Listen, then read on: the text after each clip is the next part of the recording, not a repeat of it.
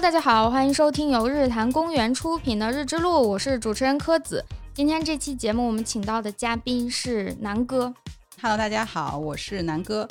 我要讲一下，做嗯一下自我宣传吗？ 啊、好啊，好啊，请， 那我就不念了。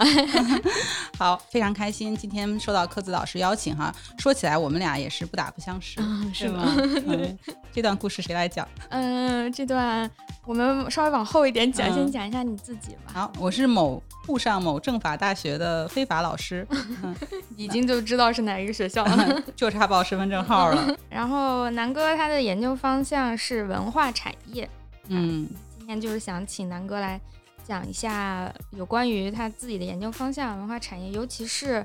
嗯最近的研究是跟播客有关的，对吧？对对对，最近也是麻烦了很多播客界的朋友来接受我们的访谈，嗯，非常感谢大家。嗯，所以就是想听一下南哥从一个文化产业研究者的角度怎么看待播客，包括同时你也是从业者。后面我们讲那个不打不相识的故事。嗯，好好，一定要听到最后。 嗯，对，因为南哥他们自己有一档节目叫《日新说》，我们也会作为一个串台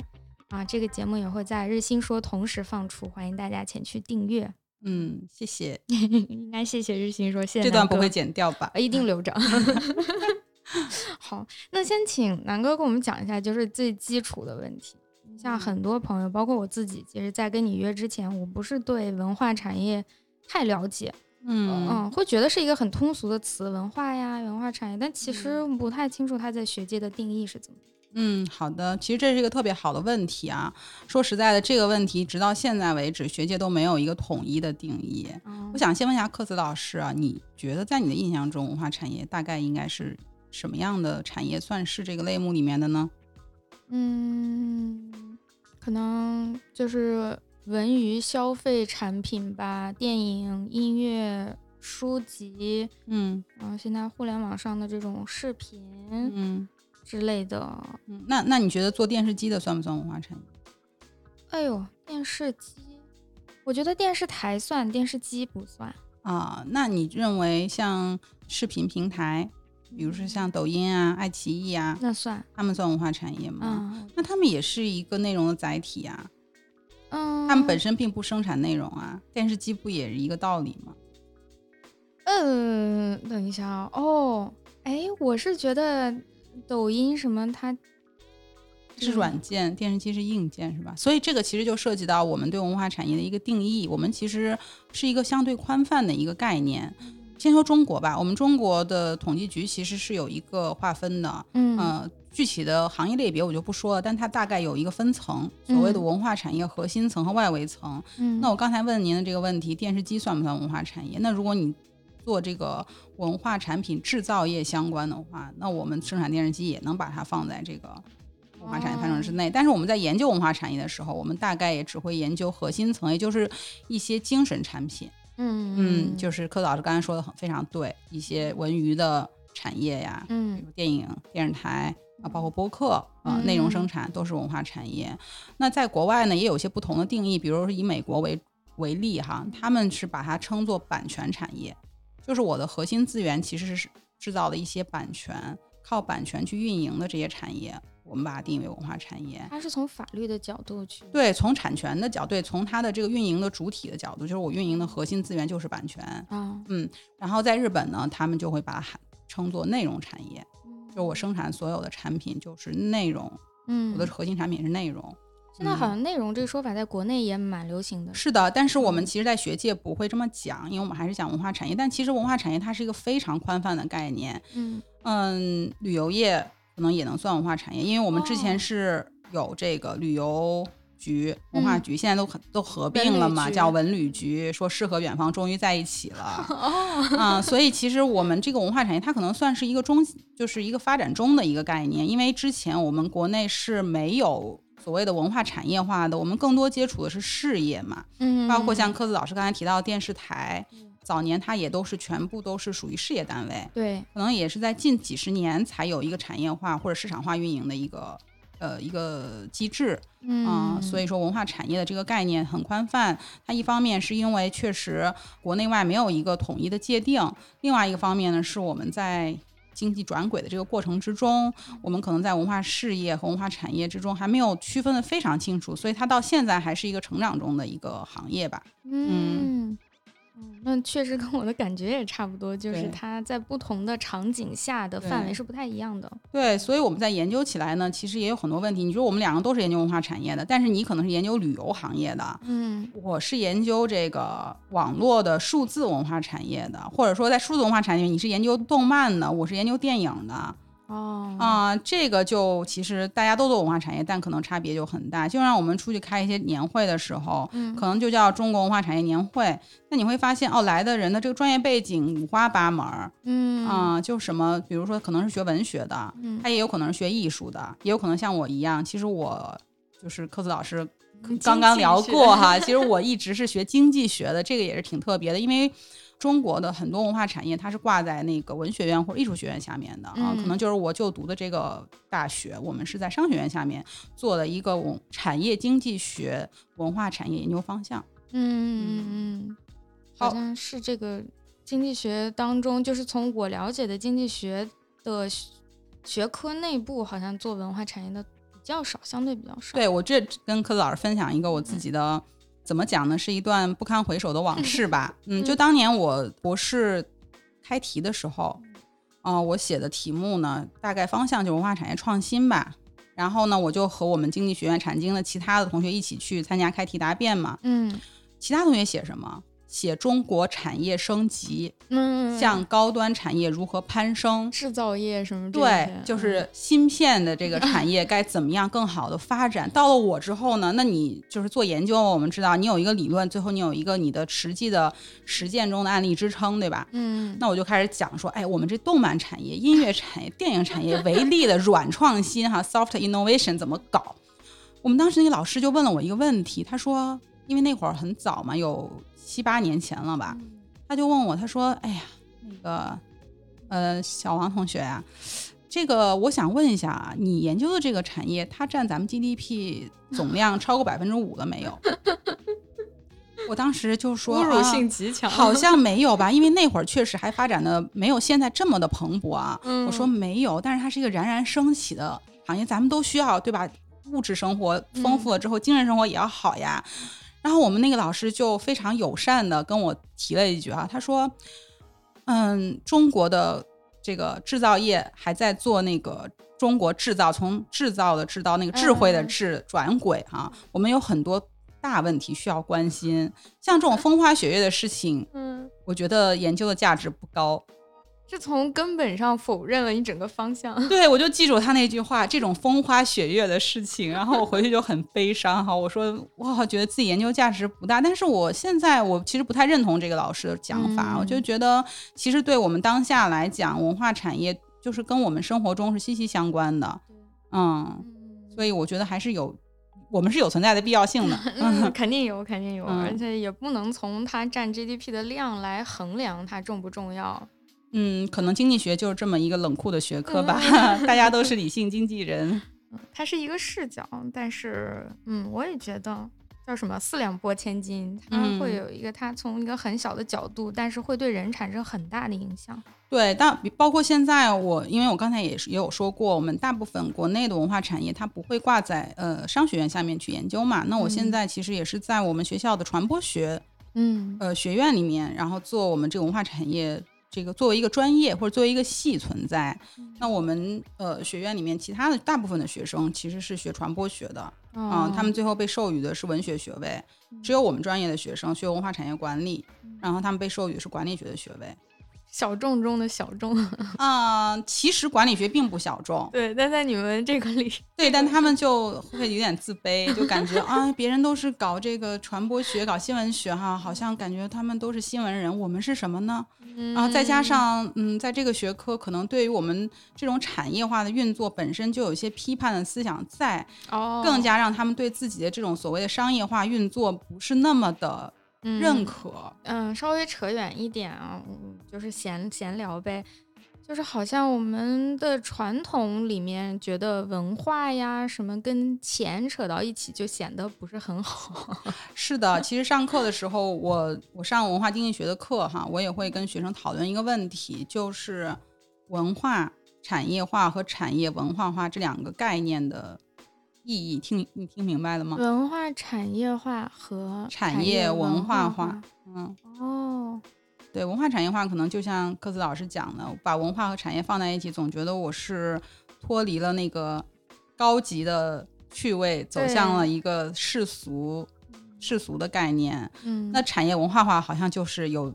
有哎拔变高，高高雅有了，拔高啊、在做文化产业的时候，它的文化价值和经济价值它是统一的嘛？我们也会去讨论这个问题，嗯，对吧？对对对，大家经嗯常说谁谁谁的内容做的质量很高，可是粉丝很少不挣钱。嗯，那个谁谁谁只是有噱头，但是他对很其红，其实很挣上钱嗯上课的时候，我也会跟学生讨论一个问题哈，就是问他们一个现象的看，对一种现象的看法，这样什么，我们其实也经常常见，比如说像在一些影视剧节目里面，嗯啊，你请一些流量明星哈。我不敢说他们的名字，因为他们粉丝都很厉害，哈啊我们可以知道哈。保护我的节目好吗？好保护你的节目。嗯，我不是某某些流量明星啊，他们就是片酬会非常高嘛。 嗯那么可能我的节目，我的这个影视剧里面，也许请了一些从艺非常多、时间非常久、二三十年的一些老戏骨。对那他们可能的片酬都不如这流量明星高，那你怎么看待这个问题呢？对对，嗯，怎么看待呢？也不能简单批判嘛。首先，它可既然形成了这样不同的片酬，就说明他们嗯在市场当中有不同的价值。嗯我我说实话啊，就是从情感上，我肯定觉得，哎，谁戏演的好，谁应该拿更多的钱。但是，嗯，从实际当中，我觉得这种现象是可以认可的。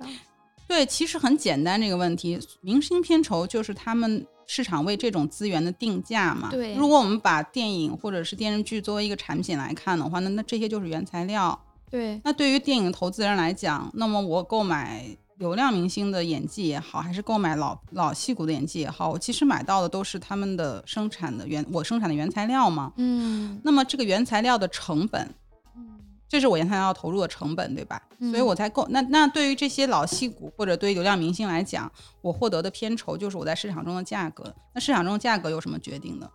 哎，求和共突然上到经济学的课，我看到克子老师有点紧 张。哦，真觉得老师在提问，老师是需求和供给。 啊，对这个经济学第一章的知识，你学的还是蛮好的。这是一个非常简单的问题，对吧？就是供求关系决定了价格嘛。那你想一下，那么流量明星他的价格贵，是不是很有道理？因为他的需求多呀， 对对不对？供给有限的情况下，需求越多，价格就越高。对，所以每一个点赞、每一条评论、你的每一次的浏览，嗯嗯，都在为他定价。那他所谓流量明星，就是因为他流量大嘛，对，它价格自然就高。这是一个非常正常的经济规律，嗯所以有时候，嗯，我特别是我们在这个传播学院哈，一些传播学的学者，他们会有一些批判在嘛，就嗯讲是什么消费社会呀、是流量原罪呀、资本原罪。其实资本没有什么原罪不原罪，其实是是市场决定的，市场又由一个、两个、三个、四个的你和我来决定的。嗯。对嗯，，我的想法也是，就是现在市场就是给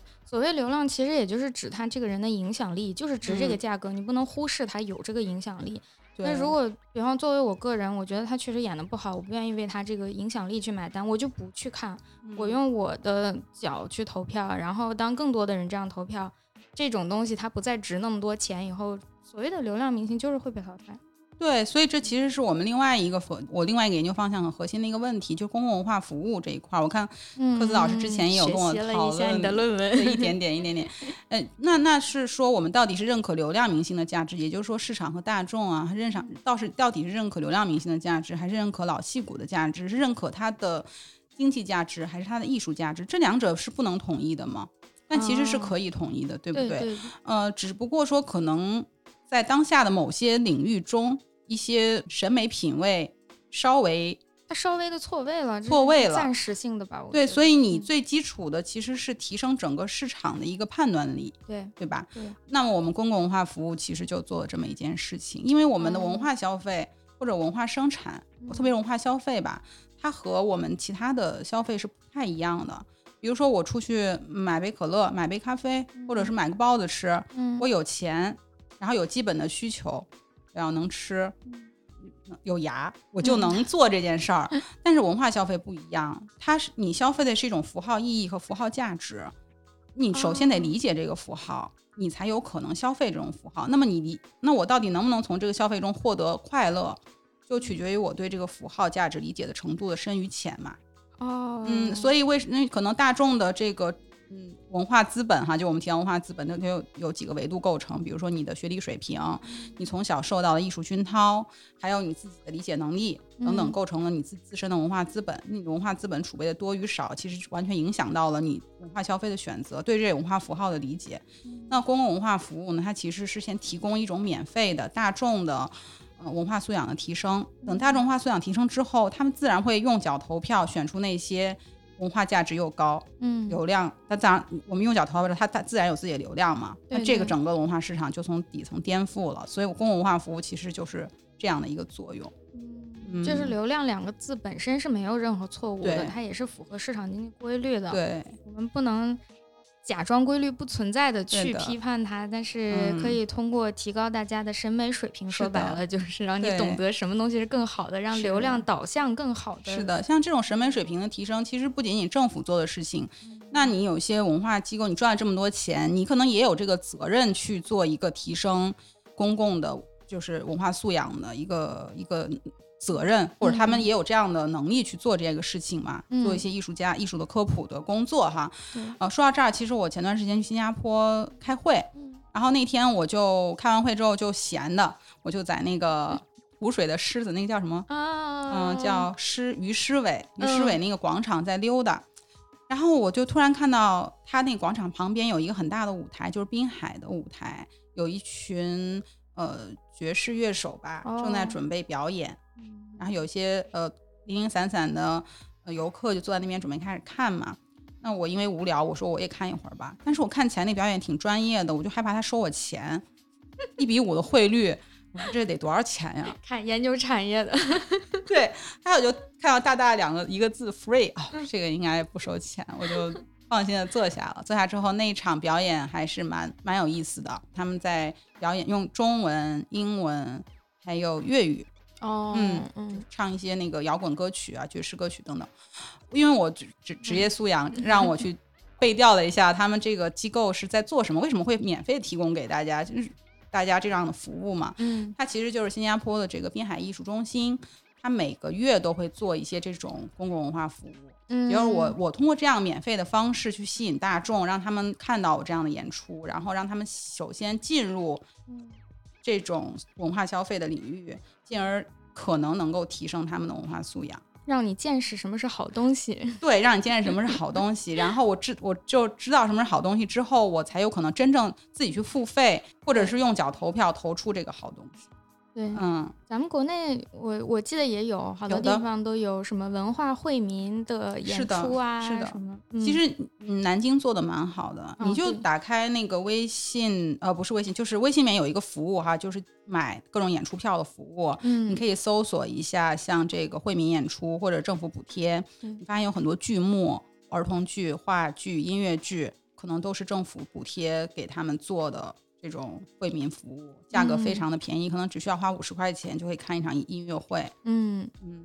哦，但是这个好像不是你的研究方向，但我突然想到，就是我也有听到一些包括文化产品的爱好者们、嗯戏迷们和。做这行的人都有说到，就是有时候补贴它会产生另一个问题，对就是有些质量不太好的演出和从业人员依靠补贴活下去了。是，这其实是，哎，这个又扯远了哈。嗯这其实是一个补贴不可避免的问题，因为你你你有两种形式做补贴，一种形式呢就是在事前，就是我在没有做这件事情之前，就比如说，呃，我要保护这个京剧的发展，那所有做京剧人我都给你补贴， 嗯，那你只要去说啊，我要做一个什么样的京剧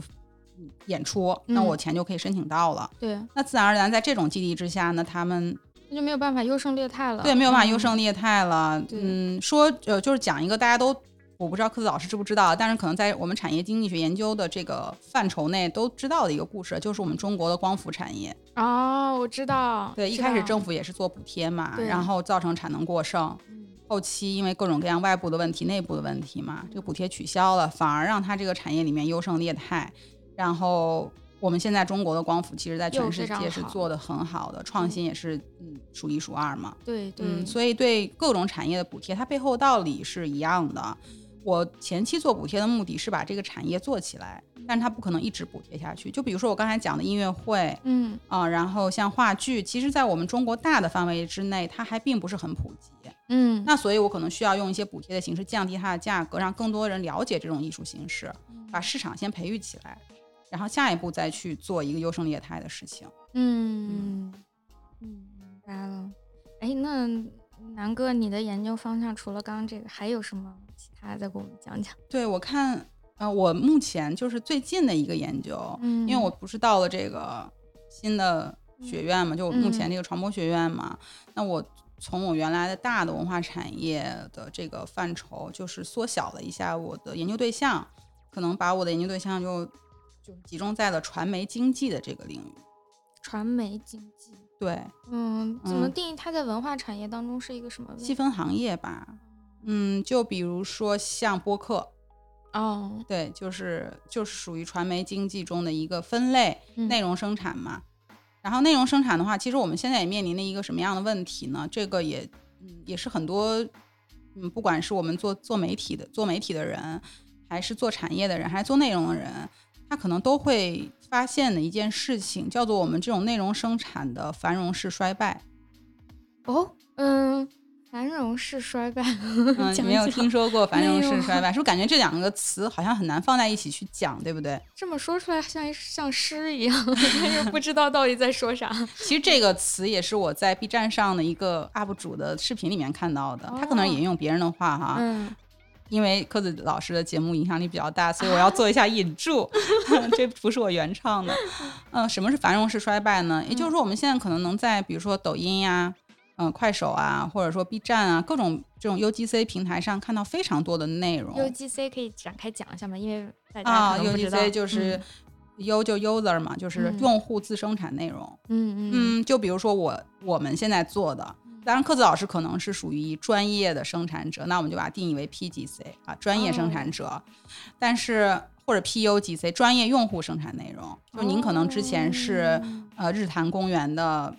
听听众，众嗯后来呢，经过呃一些培训或者经过一段时间的这个练习，您嗯现在成为了一个专业的用户，然后您现在才生产内容。嗯，那么这叫专业生用户 PUGC，专业生产专业用户生产内容。还有一种叫专业内容生产者，就是我们这些传统的媒体，比如说像一些影视公司什么。上那些上市的华谊啊、华策呀、这些影视公司，或者像一些央视啊、嗯湖南卫视啊这种专业的媒体人啊，他们叫专业内容生产者。那还有一种就是我刚才提到的 UGC，就是我们普通用户。所以我们有一台手机，甚至有台录音机，那我就可以做音频内容、视频内容嘛，上传我的这个平台上，那么我就成为一个内容生产者嘛。嗯嗯嗯，那所以我们现在会发现，其实我们内容生产的数量特别特别多，嗯但是你突然间感觉到好像优质内容特别少，嗯，对吧？这就是我们提到的繁荣式衰败的问题。哎，这嗯个问题我跟朋友聊过，嗯，你知道的，北京的那位朋友，他嗯因为是这个从业者嘛，嗯，嗯，就是我们在考虑到底说它是由于优质内容变少了，所以我们嗯觉得好像哦，到处都有内容，可是没有什么好的，还是说优质内容仍然是那么多，只是因嗯为东西太多了，我很难找到它了呢？是的，这就是我们研究这个繁荣式衰败中的一个一个一个切入点嘛。你你你定义，如果说你认为现在当下的这个状况是繁荣式衰败的话，从这个角度切入，你怎么去看当下的这个内容生产的环境？嗯，那可能就是说我们为流量付费嘛。那如果我要追逐流量的话，我很难去沉淀一些深度的内容。对，那自然而然内容的数量多了，质量就会下降。那如果像柯子老师刚才提到的这个视角，就是我觉得其实并不是优质内容少了，而是因为现在的信息实在太多了，嗯我很难从这种海量的信息里面去摘取一些有高价值的呃嗯，信息。也就是说，大家都生活在自己的信息茧房里面。嗯嗯你没有办法自由的去选择，或者在从前的那个我们叫中心化传播时代，嗯也就是有中心媒体的，有像呃央视啊，对，呃，像一些上新的卫视啊，他们有一些权威的精英的人士啊，所谓的精英哈，嗯打引号的精英哈，也就是专业内容生产者，他已经帮你找到了，或者他定义了这个内容是好的，然后他才会放在他自己的这个渠道里面让大众看到。那么嗯大众只能看到这些专业人士摘选出的内容，嗯所以你可能会觉得那是一个黄金时代，所有内容都很好，那是因为不好的内容，过了，对，那儿会儿渠道是稀缺的，嗯对对我这些渠道是稀缺的，中心化渠道，而且一个渠道可以覆盖的人群非常的广。嗯但是到了我们现在这个平台化时代，渠道是不稀缺的了。那什么是稀缺的呢？注意力是稀缺的，嗯流量是稀缺的。嗯那所以我就需要生产一些能抓住流量的内容。那么这个所谓能抓住流量内容，它一定是老少咸宜的内容，一定有劲爆点的内容，对不对？所以我可能会觉得深度内容少了。嗯，那可能有些人呢，就他还是会去在某一个圈层里面嗯去吸收一些深度内容，比如您的这位朋友，嗯他可能本身就是一个专业的内容生产者，因为他是新闻从业人员嘛嗯。那他的视角来看的话，他觉得哎，好像我也能看到很多好内容啊啊、比如咱们说的看理想节目中的一些内容，对吧？嗯嗯他也非常优质，但是这些内容因为他他的曲高和寡嘛，嗯对不对？而且它又没有中心化的渠道去传播，因为现在没有任何一个内容能够做到像从前这个中心化传播时代那样的一个覆盖率了，所对以让我们感觉好像在大的范围之内看不到这样的好内容了。即便是做看理想，咱们觉得看理想已经很厉害、很头嗯部了，但如果放在广大的人群当中，它对的仍然是很小很小的哎，一个。你就别说广大人群了，就我自己的学生啊，嗯哦我都跟我问他们，知道看理想的人都非常非常少。那这还是你们专业的，那嗯而且现在其的这个内容消费或者内容生产，它它出现了一个什么样的问题啊？就是出现了一个圈层化的问题，就是每个人都在自己的圈子里面去嗯做这个内容的消费嘛，他人，嗯嗯，或者内容的生产，其实我们彼此之间是不了解的。呃，有我有一个很深的感触啊，就是我当年上大学的时候，老师们就是老师如果想跟学生做一个互动啊，他说，比如说你有没有看过《快乐大本营》啊？嗯，然后班班里百分之八十同学可肯定能都都有看看过《过快乐大本营》哈，或者说是一些比较知名的，嗯、一些综艺啊、电视剧。但是我现在上课啊，我想跟我的学生互动，我发现我说什么他们都没有反应的。嗯，是由于年代太老，我 一开始就想说，是不是因为我嗯年纪太大了，跟他们有代沟哈、当然这也是一个重要的原因。那我就就像那个地铁老头儿一样，努力的拿着那手机，睁大了眼睛去学习年轻人的世界啊。嗯后来我就，比如去年，去年有一个很流行的动漫嘛，叫《鬼灭之刃》，嗯嗯嗯，我觉得这已经很时尚了吧？对呀我，可能我已经不能再时尚了，我就在家里看《鬼灭》啊，上课呢就举这个案例嘛。我说一，它是动漫是吧？A C G 圈子的，嗯嗯，然后其次又是非常流行的动漫，这总得跟我有共鸣吧？那也就那么两三个学生啊，老师我有看过，然后其他学生还是冷漠。那二次元本身很小哎，不不不，在年轻人群体中是不小的，但是他们不一定都看这个动漫。他们不哦关心别人，就是说，其实后来我发现啊，不是说我跟他们没有共鸣，他们彼此之间也没有共鸣。就是这两个学生，你看他们坐在一排，但是他们感兴趣的领域可能完全不一样，百花齐放嘛。哦，这真的不一样，嗯因为我也好久不太看动漫了。我小时候是个二次元，特别二次元。嗯，我们那时候就是因为可 灌篮高能手，因为那个时候二次元人太少了对，嗯，在嗯整个年级、整个班级当中，可能只有你们几个人爱看动漫，所以我们是真是全看，因为我们嗯为了互相聊天儿，嗯，别人看什么我一定看什么，对最近哪个番最火肯定看。所以他们其实现在没有互相聊天的这个需求，为什么呢？因为我的很多的交往是在哦网络上网上交往的，我在网上对非常容易找到我的长尾圈层中的我的同好，我们可以自己一起约着做一些事情。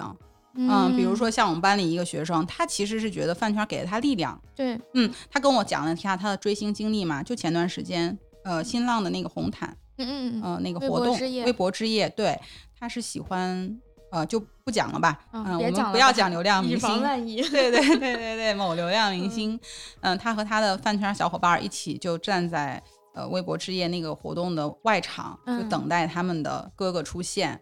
那天好像蛮冷的吧，还是怎么着？就是他就跟我说，他身边不认识的人就会给他暖手宝啊，给他充电宝啊，给他嗯水呀、什么的。就大家在一起，虽然不认识，但是因为有一个共同的爱好，嗯那么就距离就很近。反而他跟他同桌嗯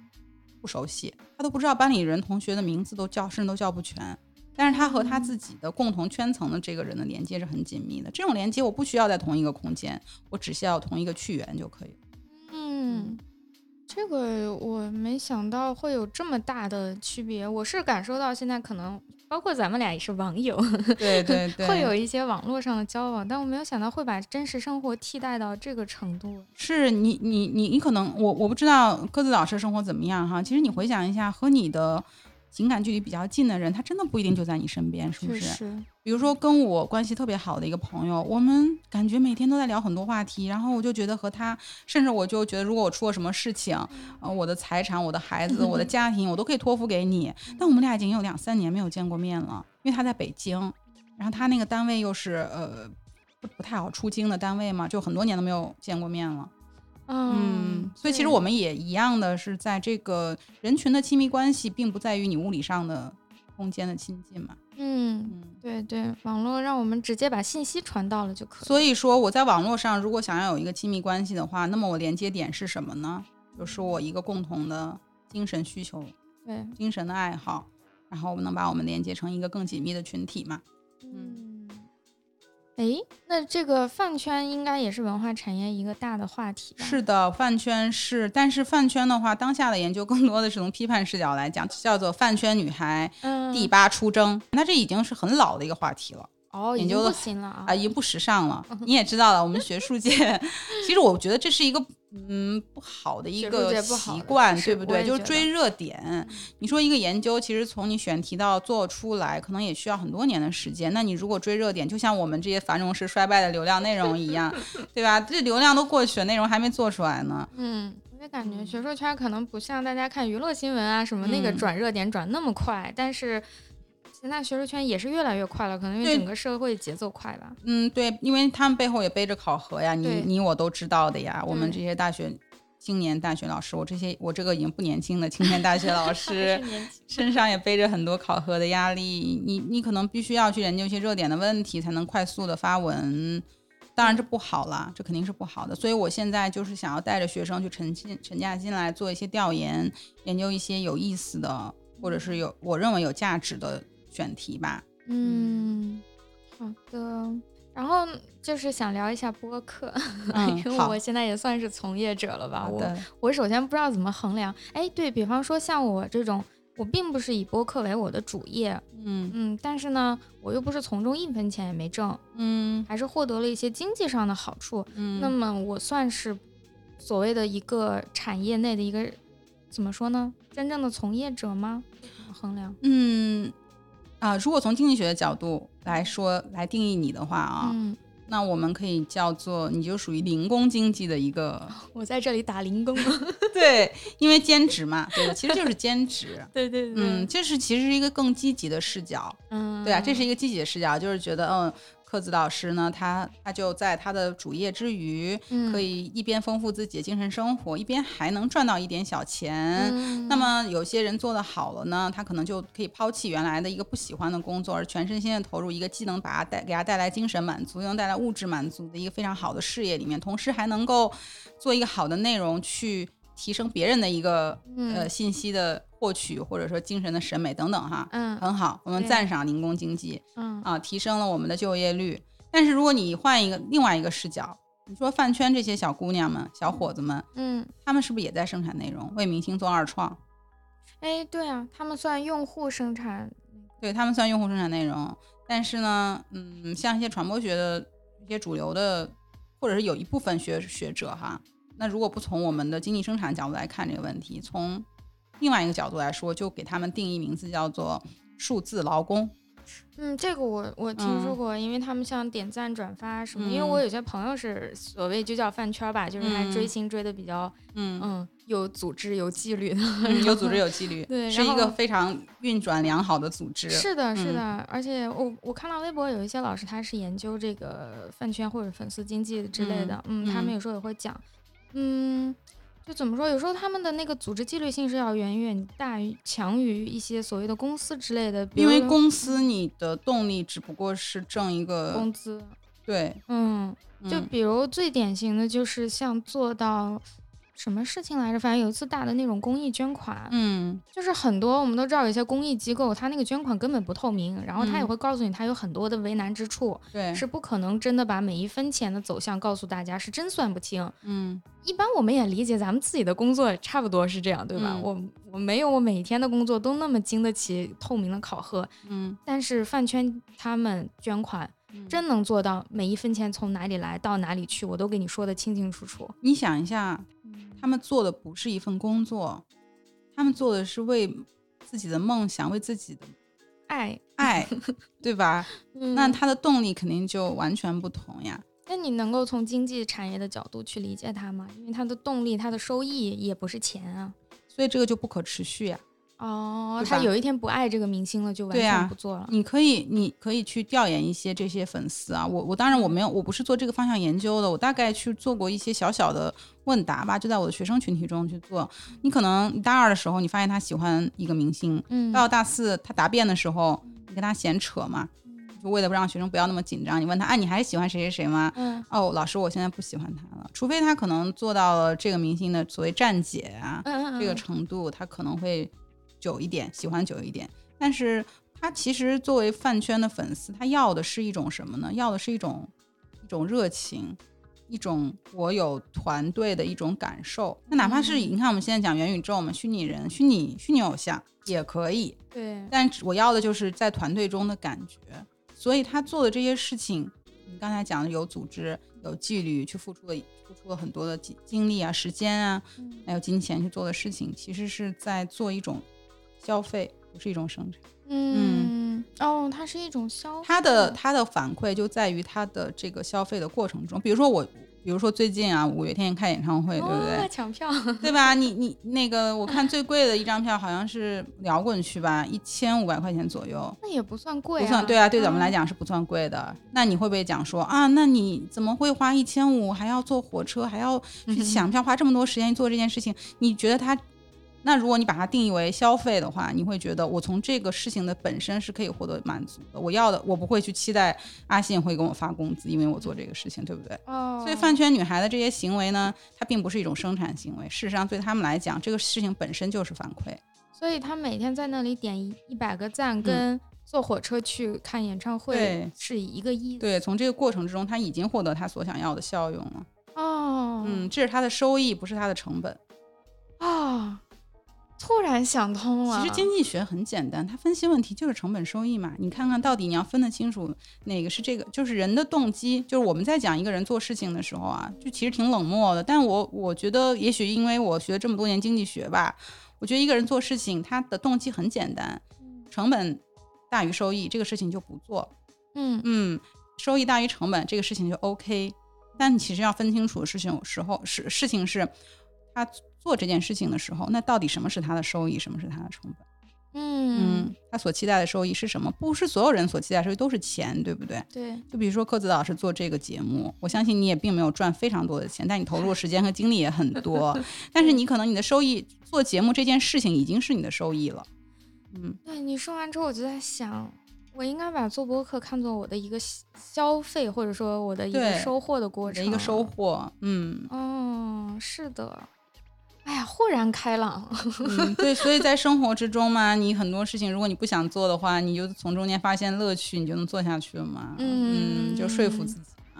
嗯，所以我们自己有时候做事儿拧巴，或者看别人拧巴，是因为把收益和嗯，这个搞反了。以己度人嘛。嗯，对对对。嗯，你不太理解他为什么要像跟这些渣男交往啊？渣男这么虐你了，你怎么还要一直跟他谈恋爱？分手啦！ 你不知道他喜欢的就是被渣男虐的那个过程。嗯，哦，你们上课也可以这样聊。嗯，没有，我觉得这样，嗯，不太好，也会显得就是妈味儿太重。讲这种话，我一般不会讲这些。嗯，对，说回前面我们说到那个不打不相识，，啊就是就是南哥和学生一起做的，对吧？一起做的一个，对，我们的播日客哎新说，嗯，是现在是广告时间，广告时间，嗯、其实是这样的，我们当时有一个已已经做了大概运营了有小半年的一个播客吧，叫日新说，嗯，当时柯子老师刚好做了一个我们日之路的周边 嘛，对也叫日新说，名字一模 一样，当时怎么回事？就是我们你我后来给你寄，你应该收都到有哎收看到了。嗯，就是我们的想法是把它设计成了一个磁带，嗯嗯、然后当时我现在回忆起来，其实我们有点过度设计了，嗯没有必要把它搞那么复杂。当然，当时的想法就是说，我的节目是叫《日之路》，那么《日之路》相当于一个歌手，嗯那么对于这张磁带这个专辑来说，它应该还有一个专辑名，嗯专辑名和歌手名是两码事儿，嗯所以我们就想了半天，提了一堆。首先确定得有日，嗯，日坛公园也好，日之路也好，得有一个日。然后我一一堆名字当中，就选中了我们的名字，就是这么有缘，这么巧合。其实那天我我印象很深很深啊，嗯，我那天是暑假吧，应该是暑假夏天，我有点想不起来，反正是在放假，因对为我对是在家跟你联系的。嗯夏天我带着我儿子正在肯德基吃雪顶 咖啡，真的记得好清楚记得非常清楚，因为我学生非常生气，很愤怒，因为我们是法学院嘛，嗯我们学校是呃华东政法大学，嗯嗯、所以呢，哎呀，名字都报出来了。 好了啊，就已经说了就说了吧。所以我们的学生是有一个非常强的法律意识的。对然后当他们看到你们周边起了这么一个名字的时候，嗯他们非常的愤怒，他们觉得关你键我们侵都是权了。播客，对，我们都是，这个而就且我们都和日坛是有联系的嘛。对。嗯后来日坛小朋友告诉我说，这个里头有一个最大的问题就在于日坛认识你们，对，嗯然后如果他你们不认识的话，好像这个从法律上讲，我们是没有义务知道你叫什么，但因是为我他们没有认注识，册这个商标，对不对？对嗯但是因为认识，所以他们就跟我，他们原话跟我说是啊，是不是他们之间有什么样的交易，把我们名字送给他们，或者是对我想说应该不可能吧，因为小朋友年轻嘛对，总总但会他有这点个意识是冲动对的，对，然后他们就很生气，觉得你们侵权了，嗯，然后就开始掰出。摆出非常多的法律条文啊，嗯就是这样那样那样这样，我们应该从法律上怎么搜集证据，然后怎么嗯起诉他们。当然，我们华东政法大学的学生嗯做过一些很有名的事情啊，我跟科子老师讲一下，比如说，你知道迪士尼为什么可以允许大家带吃的进去吗？ 就是因为我们华政的学生告了迪士尼，嗯，嗯， 我和迪士尼是一个水平，大家听一听啊，以后对我尊重一点。对你现在是有法律团队的人了，不要随便侵权。 哎呦，后来呢，我的学生就打电话给我，他们很生气，先发消息给我，因为我当时在吃雪顶咖啡，我觉得这也不是什么大事儿，其实我感觉他们讲的这些故事根本不存在，嗯，但是我又觉得，如果我不去是干预这个事情，感觉也很难让他们信服嘛，因为这个团队毕竟刚刚开始，对，就有一种什么感觉呢？就是说，人家打到我家门口了，嗯你都不出去应战，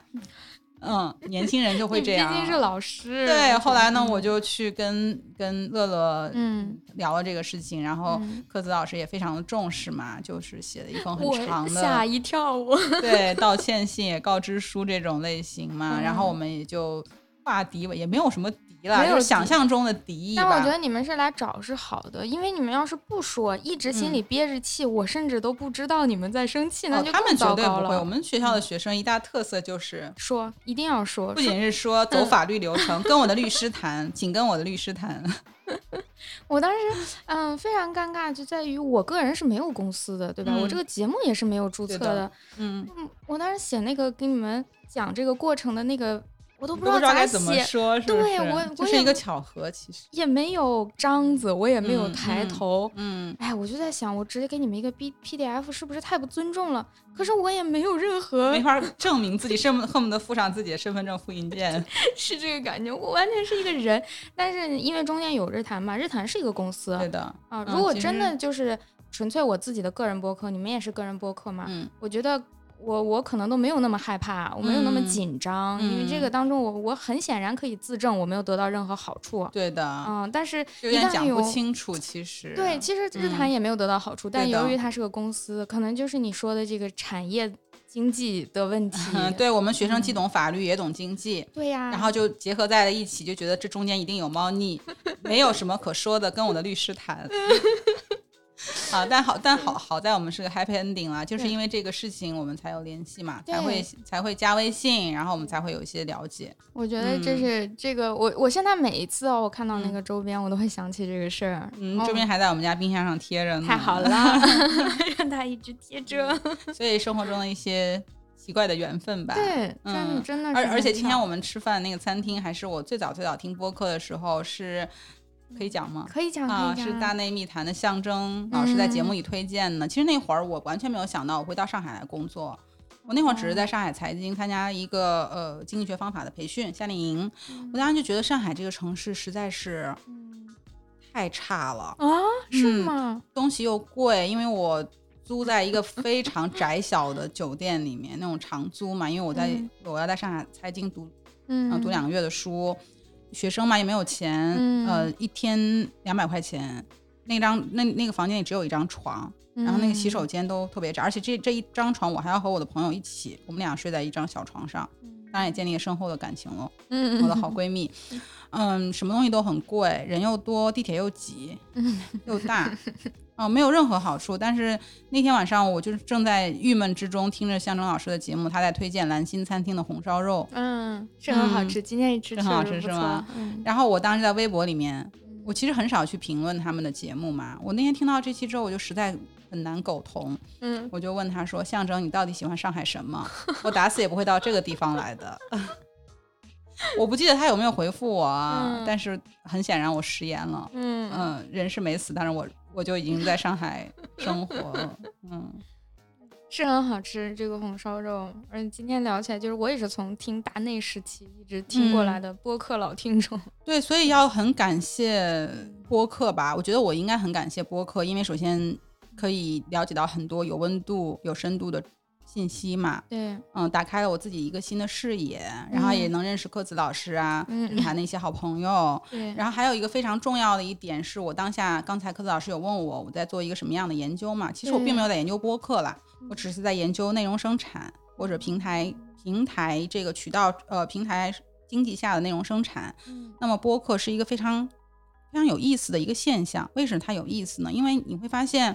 呃，我们当下的很多内容，它会非常注重这个全方位的感官刺激，对不对？嗯嗯，比如说我的视频内容可能要在三秒、两秒之内就抓住你，如果我抓不住你的话，你就划走了。嗯，我就划走了，这个嗯内容就没有流量了对。他是很担心自己会失去流量的，所以他们会尽量的做一些有刺激性的。短时间抓住注意力的东西，但是播客是一个逆潮流的东西，对吧？对，啊我们的时长又长，然后两个人唧唧歪歪的在那讲讲这么久，但是他却越做越好。从可能从我们最开始听大内、听日坛，嗯只有几个屈指可数的几个播客，到我们现在所谓的播客二零二零二零年对播客元年，元年嗯，然后现在这么多播客公司，包括我们今天录音的这个 对，呃他们上是海很专业的一个产对品上海的这家 DTC 能说吗？可以啊，啊，DTC，它也给我们就是做播客的人提供了一个共享的录音室。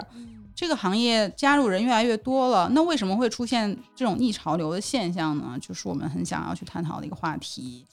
对，然后这个话题之下，其实我也是带着我的学生，不仅做了调研，而且也很开心是他们做了这个日新说的自嗯己做的一个自己的播客。然后在这个做播客的过程之中呢，也真正做到了我们在大学老师在各种各样的会议中经常提的一点，叫产产学学研研融合，对不对？ 啊、我们既有自己的平台、自己的内容做内容，然后我们又研究这个内容，对嗯啊，然后我们又学习这些理论，嗯、包括今天带我们来的学生，他也是我自己课程上的学生，嗯就是在我的课程中，他们自己做自己的播客，同时他现在也在这家播客公司从业，就是让我感觉大学老师一点点小小的欣慰的地方吧特。别好，特别好。嗯因为你肯定也是资深的播客听众，嗯，从一个听众转变为一个现在可以算是业内人士，因为你自己在做了。也不算吧，嗯，啊播客 算是吗？我觉得只要做了就都算。怎么不算 呢？对，怎么不散呢？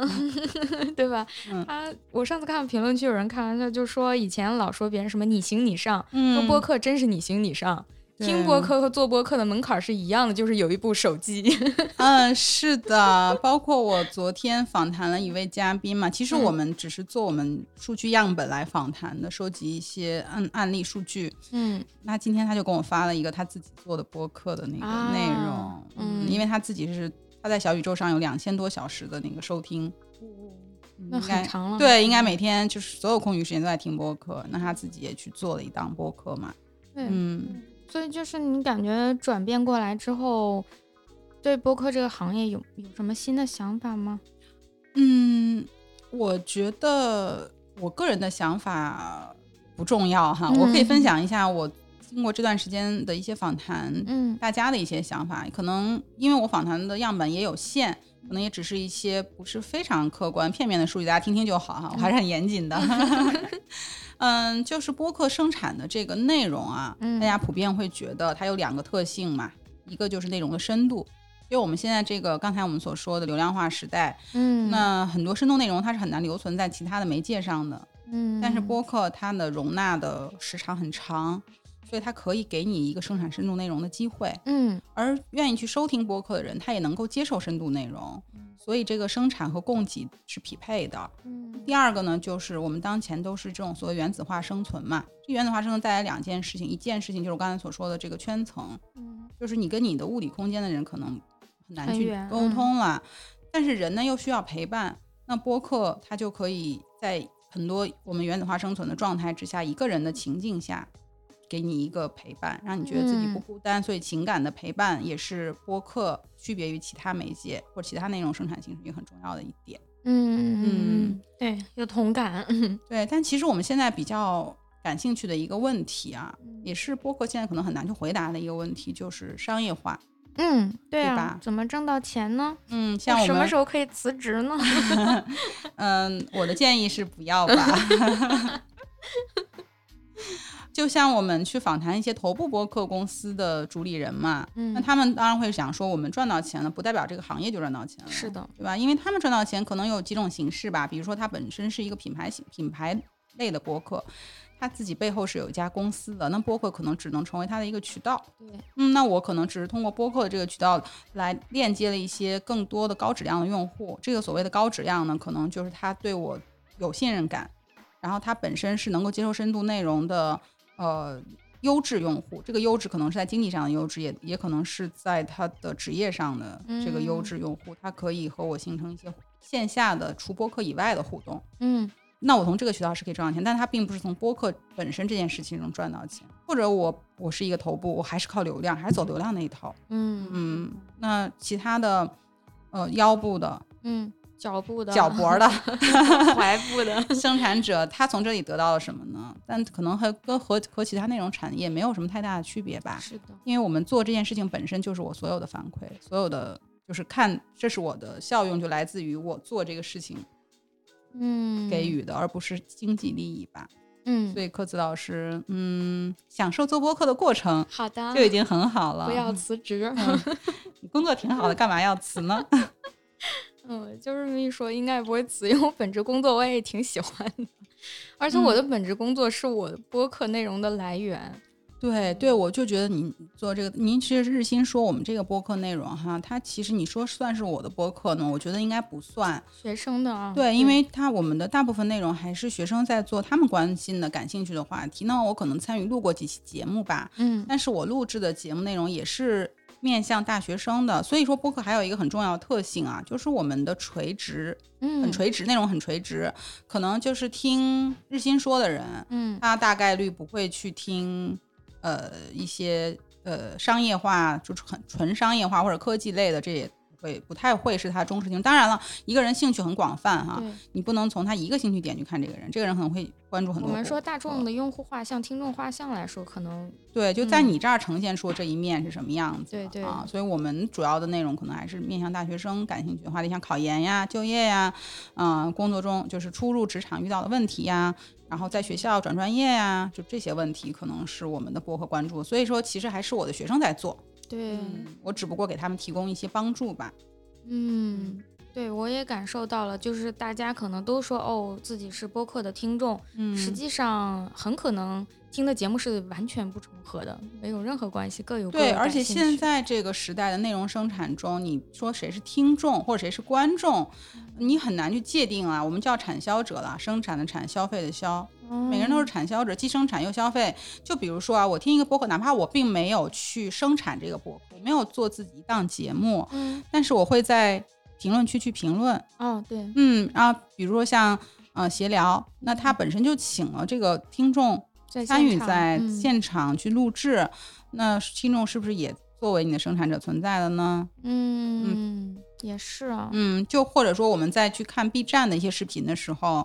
那你发了弹幕，算不嗯算一种二创呢？有时候我为什么会选择在 B 站看这部电因影为？我想同时看弹幕对，而不是选择在其他平台，就是因为 B 站的弹幕文化嘛， 是就的会有这种互动和共鸣。那你说这些弹幕的生产者，他有没有参与到嗯这一次我的这次文化消费？他有，他是不是一个生产者呢？我觉得应该在某种层面上也算算是。所以我们讲，在平台化的这个时代，我们可能很难去区分一个生产者跟消费者，我们更多用的概念叫产销者。嗯嗯对，然后大家搞清楚自己在其中到底是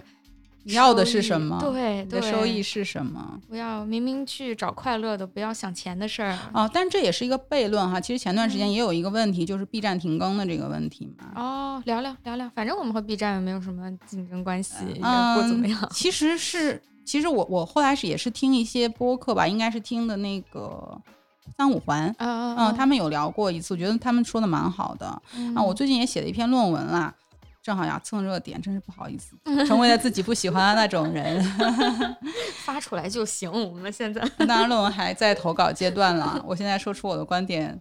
也不是什么惊世骇俗的观点啦，也就是其实是有一个问题，就是说我们的各种平台，比如说 B 站啊、抖音啊，就他们的内容生产是分散化的，对不对？其实并不是他们自己生产内容，是 UGC、PUGC、PGC 这些各个类型的内容生产者共同提供的内容，嗯，但是收益呢？你说谁的估值最高？嗯他们的价值提供者其实是这些内容的生产者跟消费者，或者我说产销者啦，嗯，对吧？为这些平台提供内容，但是因为平台拥有了自己平台这个垄断的优势，所以他们的商业价值其实是最高的。对对，那那因为这个内容生产又非常的多，我少了一个、两个、三个其实没问题的。嗯所以他们之间一个最大的矛盾就是价值生产的分散化和价值分配的中心化。对吧？价值分配的中心化就是我其实是依靠平台，你这个流量虽然是呃我们点的，但是你会发现，比如说我上小宇宙的首页，嗯那我的流量就会相对比较大一点。那你我能不能上首页，有一部分的权利其实掌握在平台手里的，对对吧？那这就是价值分配的中心化的问题了。嗯嗯，那那其实天然的，你你作为一个垄断者，你肯定想要垄断利润呀。是啊是啊，那那这些小的生产者，他们进来之后，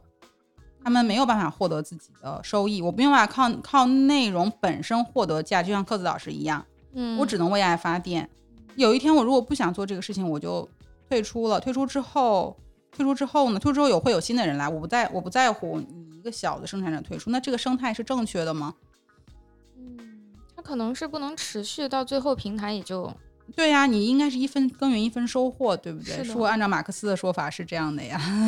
对吧？就是起码我们它能让大家让那种打算作为生产者、打算挣到钱的人，要让他看到一个明确的可可嗯接受的收益。是的，现在平台也会做一些创作者激励计划了，对因为持续更新啊，会有一点点、一点点的收入，但那个简直就是太少了，嗯，对，关键就是太少了。啊嗯，所以我们怎么办呢？其实这也不是平台的问题，这是一个技术的问题。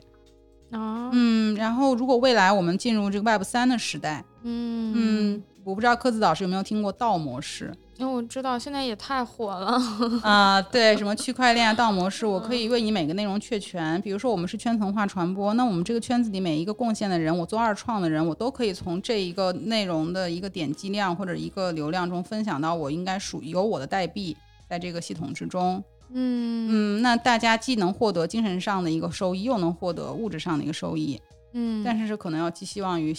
技术的下一代技术进步，因为其实我们应该，我不知道技术应该是乐观的还是悲观的啊，因为我自己也不搞技术，嗯不能讲自己不懂的东西啦。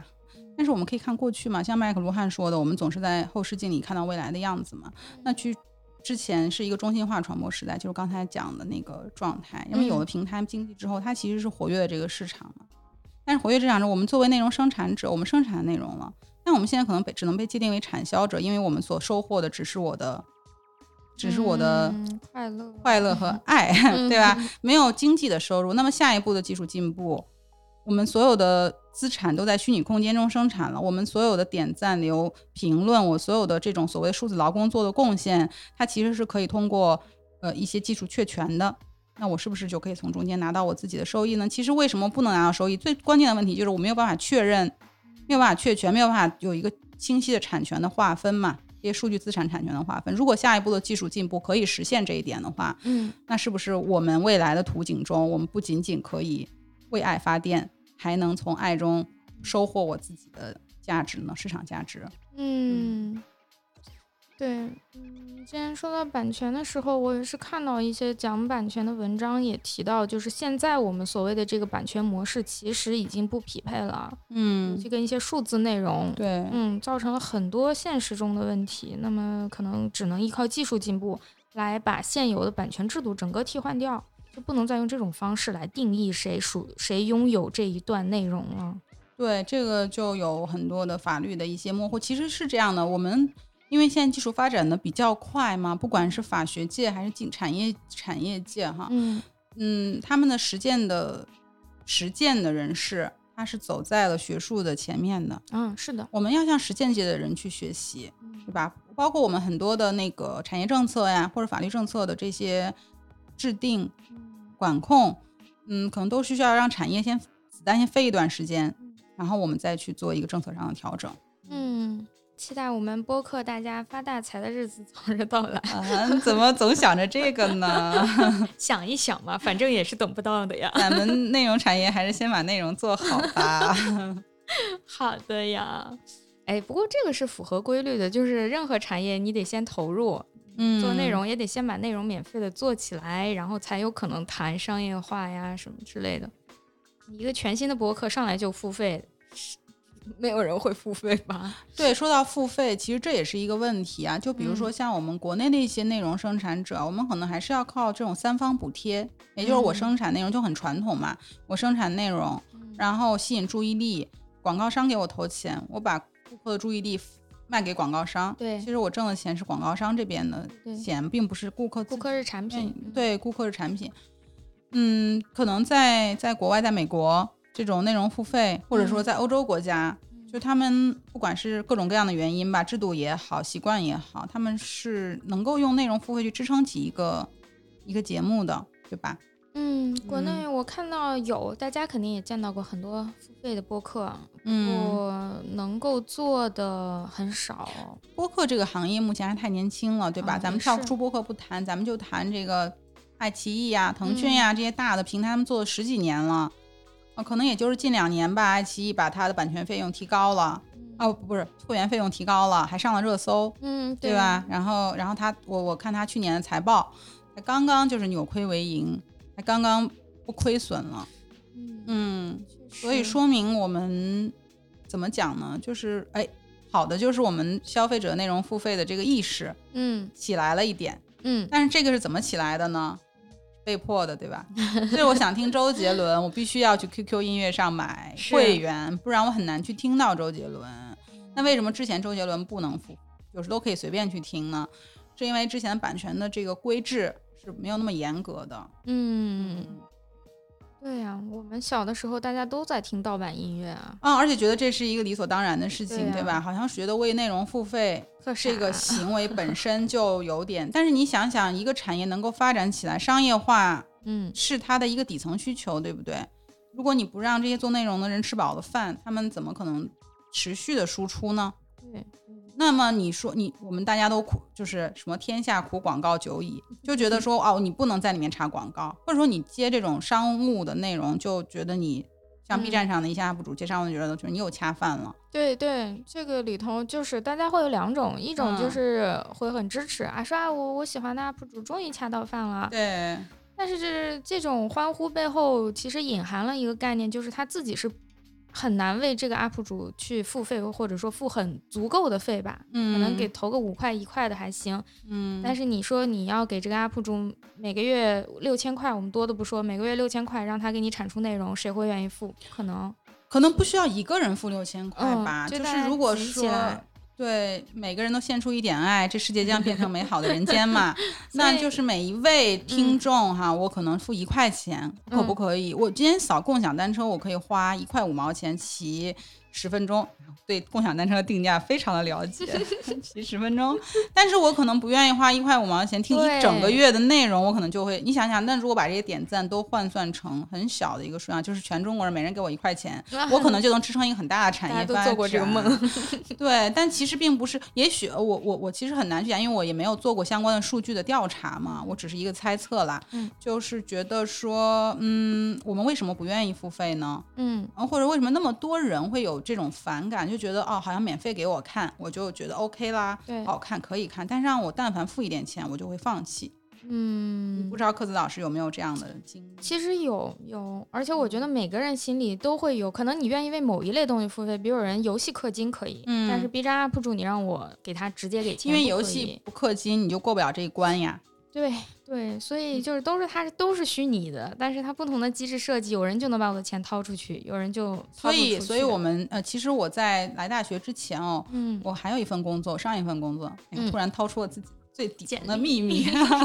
就上一份工作其实是在一个金融公司里面上班啊。啊然后我当时去的时候其实蛮天真的啊，我们我们老板就问我说：“哎，你要做哪块儿业务？”说：“嗯，那就做一做那个传媒产文化产业投融资业务吧。嗯”嗯，因为我自己本身是学经济学的嘛，然后这又是一个金融公司，而且我们那个部门就是做一些投资的业务的。但是我们当时是七七六七年前喽，嗯啊，那会儿中国房地产行业还是非常的好的，嗯所以我们部门的一些核心的头头项啊，都是房地产行业。我说完这句话之后呢，我们老板当时嗯，用一个非常奇怪的眼神看了看我说：“行吧，小王，你再了解了解 吧。”后来我就说从哪了解起呢？嗯那我就上上网看一看这些上市的文化公司的业务，对吧？嗯叫身先士卒，春江水暖鸭先知。先买一波上市公司股票试试看，哦是嗯对吧？传媒公司股票试试看，然后选中了一家很好的公司 乐视。哦呃哦哦，那会儿他还没有退市嗯哦，他那会儿还是手握 《甄嬛传》版权的一个冉冉升起的新星。太会对啊挑了，贾斯汀同志还在做他的生态发化反，说怎么不能投呢？这是多好的一个行业呀！然后我就忽悠我们部门总，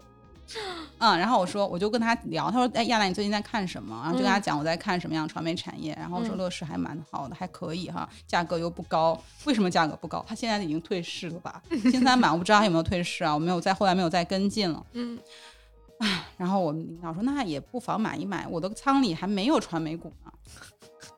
你后来不干这个工作了，是因为 啊、那倒也不是，我就建议大家仓里不要放传媒股，真的，什么股不好买，买传媒股。但是话又说回来哈，嗯其实虽然很多传媒公司，特别是在疫情之后哈，我们中国上市的这些传媒公司，大部分都是影视，是吧？嗯那这个就很很受影响。对但是。呃我在这儿没有推荐任何一只股 票啊，先做一个免责声明。你都已经说乐视，谁还会信你的推 荐？对对对，不要信。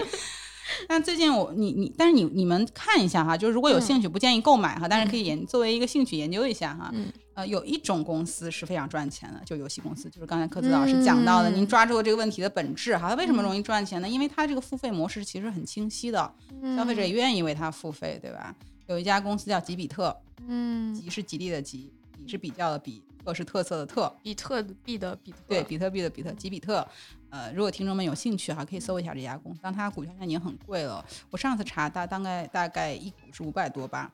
哦但是它会真的分红，而且它上升也很快，它盈利也非常好。嗯，还得是游戏，对，因为嗯它商业模式、它盈利模式是很清晰的，所以就回到刚才那个问题，那内容生产大部分的内容，除了电影电影以外，电影票其实也相对便宜了。对，对吧？我们是很难去为内容付费，但是可能在国外，你看一个就订阅一个频道，它都是要付钱的。就是以前我很喜欢看 HBO 啊，什么都是要付嗯费的，对吧？那在国内你可能只能看一些生肉，哎，是啊，是啊嗯，，这练习也是自己的盗 英语，盗版的另一个原因，大家确实看不到，正正版途径没有。嗯、是。但是真的有的时候，那你愿意付费吗对？你是不是也要问你自己？对，就我对，就有一个经历哈，嗯，我听一个播客叫《风投圈嗯我知道那个，》，对我还挺喜欢他们的，我在这儿真是做了好多广告。嗯 他其中有一期付费节目啊，嗯九块九讲咖啡战争。啊，嗯，其实我是一我我刚刚有跟柯子老师聊嘛，就我本科论文就有写这个咖啡什么嗯营销啊这方向呢，我自己也很喜欢喝咖啡，我其嗯实对这个话题很感兴趣的。但是我当时当我想买这期内容的时候，只要九块九哦，啊我居然放弃了。啊，是吗？对，你说我没有这九块九吗？我就在想，我为什么会放弃呢？我作为一个文化产业的研究者，嗯，对？吧？作为一个内容半内容生产者，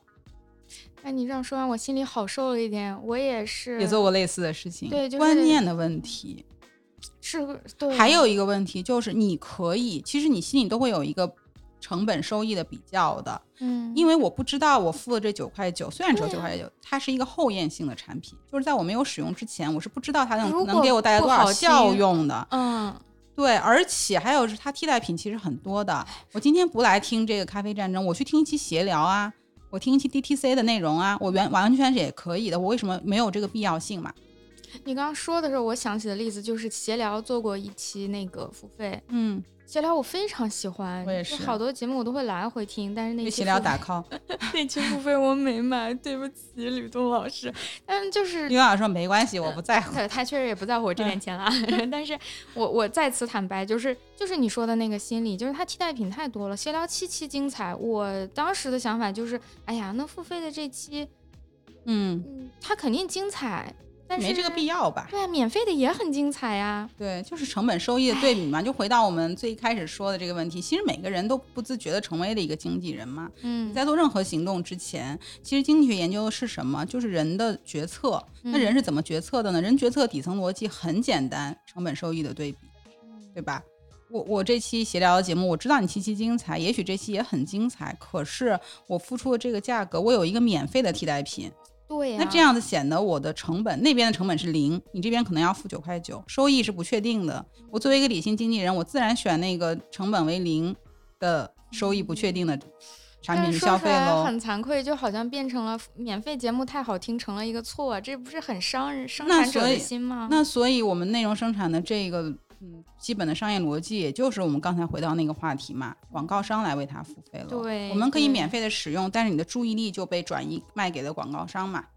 那就是嗯那听众呃观众听众说，哎呀，我喜欢的 UP 主博主恰饭了，很嗯高兴，是因为我既不用付费，他也挣了钱，可以保证他还有优质内容产出。，对，所以又回到我们刚才说 B 站的这个问题上了。B 站为什么会那么多人停更哈？因为它修改了自己的规则嘛，嗯，就是说你能接到商业的话，那么我就给你一些更多的奖励，分成多一点。如果你接不到商业赞助呢，那不好意思，这个就降低你的内容创作激励了。那对于一些 UP 主来说，他们可能就觉得，那这个平台上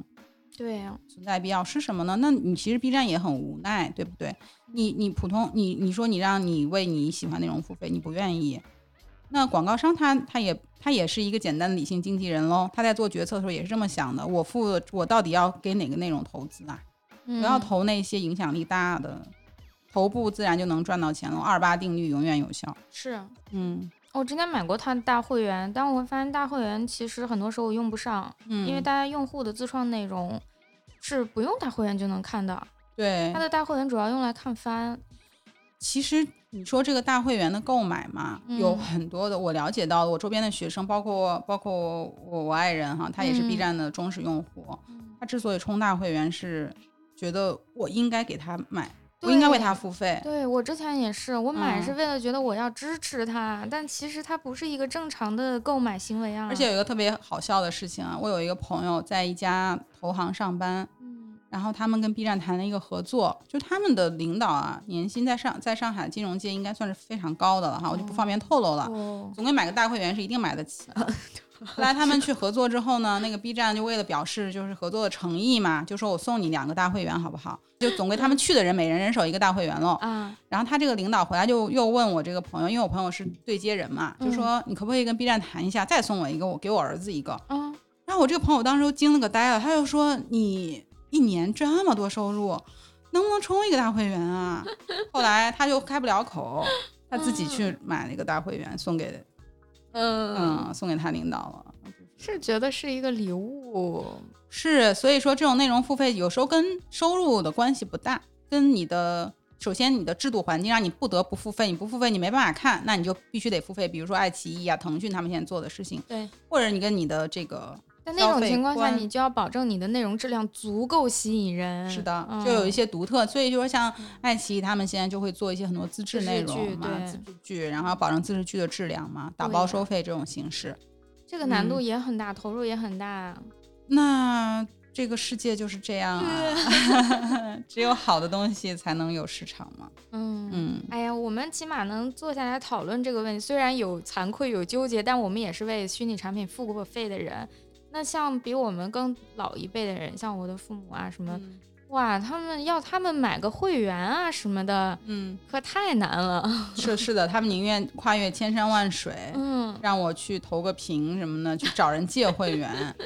啊，平时平时出去一顿饭可能要吃掉两三千，他们都不会摇一下，都不会动一下，嗯啊那摇一下头的。但是你让他花二十块钱买一个月的会员，他感觉简直要了他的命了，还跟我讲说。我党领导下的国家怎么能是这样呢？这个 还有上升这的句呢层次，我就简直了，我就我，然后我当时也就会跟我爸，是这个人就是嗯我爸嘛，我就跟 他就会产生一点小小的分歧哈，我就嗯说，那他们也辛辛苦苦做内容，你不给嗯他们付钱，他们怎么生存？嗯嗯嗯是在他们的就就其实回到我们刚开始讨论那个问题，因为在他们的心心里面啊，电视台啊内容生产就是电视台生产，电视台是公家的单位嗯啊，啊，公共文化服务嘛，他认为所有内容生产都应该归在公共文化服务类别里面，你们怎么哦能这样子挣钱呢？是因为他脑子里的那个社会的架构跟我们是不太一样的。对，所以其实我们国家在鼓励文化产业发展的时候，他也提到了一个概念，叫做双效统一。不知道柯子老师有没有没听过过？？什么叫双效？就是经济效益和社会效益的统一。嗯，那他当然也是说，我们做文化产业当然是要挣钱喽，你不能不挣钱，不挣钱的话，怎么去让对人持续的产出呢对？没有持续产出，那不就变成文化荒漠了吗？当然，我还要保证社会效益，不能所有内容都是一些呃为了热度，为了流量，对为了热度、嗯为了流量做一些嗯没有深度的内容，是的，那这样不是让整个世风日下吗？所以我对，但是双效统一是一件很难的事情，要有很很长的路要走嘛。嗯，确实很难。现在也很很少有做得好的，还是有大量的内容是只能顾及一头儿吧。啊，是因为永远是这样嘛，嗯永远曲高是和寡的嘛，对吧？这个是人类世界不变的规律嘛。其实大部分的人，早年我看，嗯，是十三幺吧，嗯采访马东，嗯嗯，然后就问他一个问题，说你们就是说你也是一个央 媒的曾经的主持人，是不是？你家里也是曲艺世家，嗯对，按理说你的这个文化品位应该很高的，嗯、你做《奇葩说》这种节目，或者是嗯嗯这种娱乐向的节目哈，你怎么看？那马东当时的回答，我觉得蛮蛮好的，也对我很有启发。他说，这个世界上永远只有百分之五的人会关心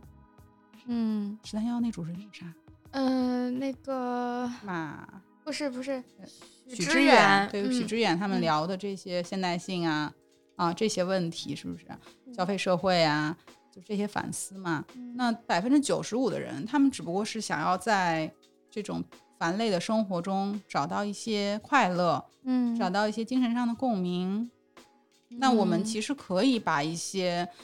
呃严肃的内容做的通俗化，当然我们不是庸俗化，对不对？通俗和庸俗它还是有界限的。嗯咋了？陷入了思考， 因为在思考我这个节目呀。嗯，所以柯子老师，嗯其实我们来的时候，我也问了你一个灵魂深处的问题，对吧？对咱俩 一见面，我就问了你一个问题。就我我我是觉得自己，就其实我是觉得自己有时候会问出一些让别人嗯，很深入尴尬、思很考深入的，就是说你盈利了 吗？你有商单吗？不尴尬，是一个很首先、嗯首先我挣到钱了，就嗯是从整个这个过程中以各种形形式式啊、大嗯家有看到我有一个付费节目在日坛的嗯一个大付费的拼盘、呃拼盘里有。嗯然后或者大家也听到过我在里面有插广告，这是你嗯们听到的。或者有的节目呢，就是虽然大家听的过程是免费的，但是他给了我们录音费，嗯虽然有时候少的时候我是可以说就大概几百， 嗯就是个意思，在现在的这个社会当中，一个城市人干一个工作挣几百，那就 等于嗯说不出口是吧？嗯对，但是给了总比不给好。是的，嗯，就是肯定我在这个过程挣到钱，但你要说这个钱能不能算作一个，甚至我觉得连一个打工都称不上。所谓挣到钱，应该是它能够支撑你的吃喝拉撒、你的那生差太远活的了。嗯这个只能还是刚才嘛，零工经济嘛，对吧？你真的只是是打打了零个工零工，对，就相当于我下班之后送了单外卖嗯嗯，对，啊，是就是搭一个顺风车的水平吧。对搭一个嗯顺风如果大家车好奇我能从这个节目当中挣到多少钱，因为可我这个节目可能怎么说，就是首先我肯定不是头部，那也差太远了。嗯但是我可以不惭愧的说，起码是做起来了，不对是的一个纯爱好了。嗯那这我起码比我们日新说的关注量大太多了。但是我相信今天 我来了柯子老师的节目，嗯、请大家速速关注好吗？ 速速关注日新说，哎呀，这样有点太硬了，是吗？这个硬广，我们是串台嘛，应嗯该能。哎，就是说，像我这个水平的节目还有很多很多，大家都可以猜测一下。我们在这个所谓的播客行业里，有我们，你也大概能猜测到整个播客行业嗯，能是一个什么状况了，嗯包括很多类似的行业吧。大多数人在里面是完全不挣钱的。哎，为爱发电嘛。对，就是你就是这个之水前平科子老师您这个节目，其实嗯我有在，我还去嗯查了嗯嘉宾的论 文，不好意思，我们学术界就是这样直 接。我们学术界就是有这个问题，大家都可以看到别人到底做的怎么样 其实我刚开始做写论文的时候没有这个包袱的啊，啊对我就想说，哎，论文嘛，就是完成那个考核任务啦，完成就毕业任务啦。不能写太烂，别人会看到的。对，然后写着写着就发现，当你跟别人去交流的时候，嗯 然后人家就哎，你叫什么名字啊？你在哪个学校读那个工作啊？然后嗯下一步他马上就能从知网上找到你的论文，然后看你写的是什么。对，你在别人面前夸夸其谈，发现写的都在灌水，嗯，就对你人品有点怀疑。所以我们刚刚说到社某死某经济学家，然后我嗯查出来你，但是在这嗯个问题上，我其嗯实有自己的想法的。哦，讲讲，嗯，比如说咱们提到某经济学家哈，嗯我一开始对他的态度可能跟刚才咱们讲的是一样的，但是嗯后来我经过一段时间的思考跟观察，我我就想说，你写论文的目的，或者说你做学术的目的是什么呢？嗯，把自己的研究成果告诉别人啊。对啊，那如果你发在一个知网上，有几个人会看呢？嗯哦圈子还是小呀。但如果你成为了一个所谓的网红，你可以，以把你学科的知识传播给更多的人嘛，就是达到我们一开始说的那件事情，提升大家的文化素养嘛，对不那对？我觉得可以把它定义为一个社会科学的科普人更好一些吧。啊，是对，我觉得他们是做到了社会科学的科嗯普人啊。他在那个领域是非常厉害的，但是作为对研究者，我还是持保留态度吧， 因为研究者的职职责是发现新的知识啊。是的，所以就是分工不同吧。嗯对对对他们是就是都不能讲他们没有价值，也嗯就是说你是不能去一个唱歌的人，你不能拿他跑步的速度去衡量他的价值，对吧？？这是所以我觉得得也有人需要有人做这件事情，那不然你们就是在自己的学科里面自嗨，没有人出去传播这个学科的知识，大众不了解，那这个知识的价值它是受到贬损的。对，嗯，所以对像像我最近也很关注，也不是很关注，就是我跑步的时候、嗯鼓励我一直能跑下去的一个嗯节目啊，就是看理想上的那个现代的来临的一个系列节目，是大观嗯团队做的嘛，嗯呃，施展老师他们团队做的，我觉得做就蛮好的呀。嗯嗯嗯，就类似于这样子的内容，我觉得多多益善了。对我们整个国内的这个科普，包括自然科学和社会科学的科普，还是太少了。啊，是的，嗯像嗯、像我我所在的学科，现在所在学科传播学学科里面，就有一部分老师其实也是在做这件事情。他们在做什么研究呢？就是在做这种科普传播的研究。嗯然后他们做目的就是想说，我们怎么样才能更好的去实现，不管是自呃，他们主要还是自然科学的一个科普。哦，对对嗯对，但那是另外一个问题。嗯、嗯对，下次可以帮你帮克子老师邀请，好的嗯科学传播老师过来聊一聊，他也很有 趣。太好了，太嗯好了，已经预约了更多的节目。对，已经预期了下一期节目，谢谢谢谢南哥，我们哦好长了，我们可以结束嗯可以了。可以结束 吧。嗯，最后的环节就是请南哥推荐一首歌，嗯，推荐一首歌，我先暂停一下想一想啊，没问题，因为最近五月天开演唱会，我可以推荐五月天的歌当然吗可。以啦。嗯，那我给大家推荐一首歌，就是五月天的《任意门》。嗯，啊，我不知道这期节目播出的时候，我有没有抢到五月天演唱会的门票一。定能抢到。当然，在这个 时空，祝当时那个我能够得偿所愿。那我之所以推荐这首歌呢，也是因为它里面有一句歌词啊，就说是从无名高地到鸟巢的十年，嗯嗯，付出了汗水泪水，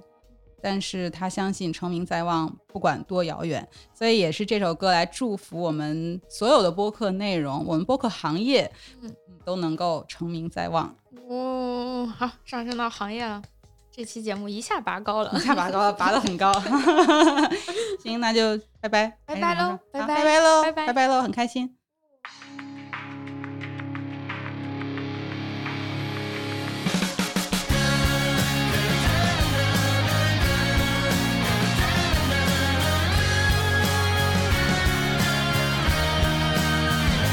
行天宫后，二楼前座那个小房间，日夜排练，我们听着唱片。唱片来自那张片行，叫摇滚万岁，和驻唱小店都在士林边缘。我们都想离开这边，追寻另一边。苗栗孩子搬到台北求学，水手之子，重考奇迹星星一路笑颜，和高雄学弟，但是看不顺眼。我们曾走过无数地方和无尽岁月，大家就环游无法遗忘的光辉世界。那年我们都走出那阳街，正义们通向了音乐，正义门外我们都任意的飞，是自由的滋味。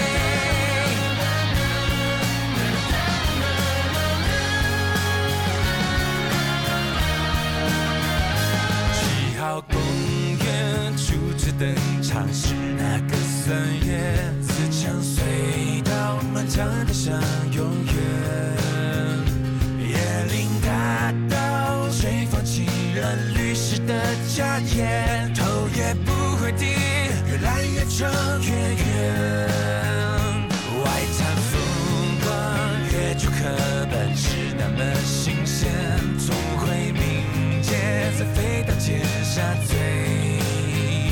男儿立志，成名在望，无论多遥远。一离开台北，却又想念台北。我们曾走过无数地方和无尽岁月，踏着脚环游无法遗忘的光辉世界。无名高地到流淌的思念，一路铺满汗水泪水。任意门外，我们用尽全力飞，管它有多遥远。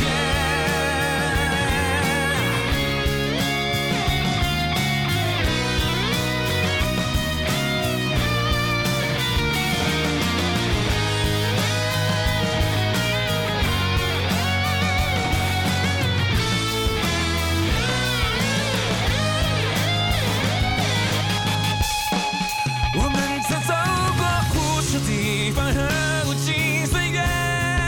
踏着脚环游无法遗忘的光辉世界。那个唱片行何时已不见？是谁说过要 go one say？战役门里我们偶尔也疲倦，平凡的我们也想回到平凡的世界。生活中充满孩子哭声、柴米和谣言。想和你走过麦迪逊花园，这一门温柔的大圈。你问我全世界是哪里最美？答案是你身边。只要是你身边。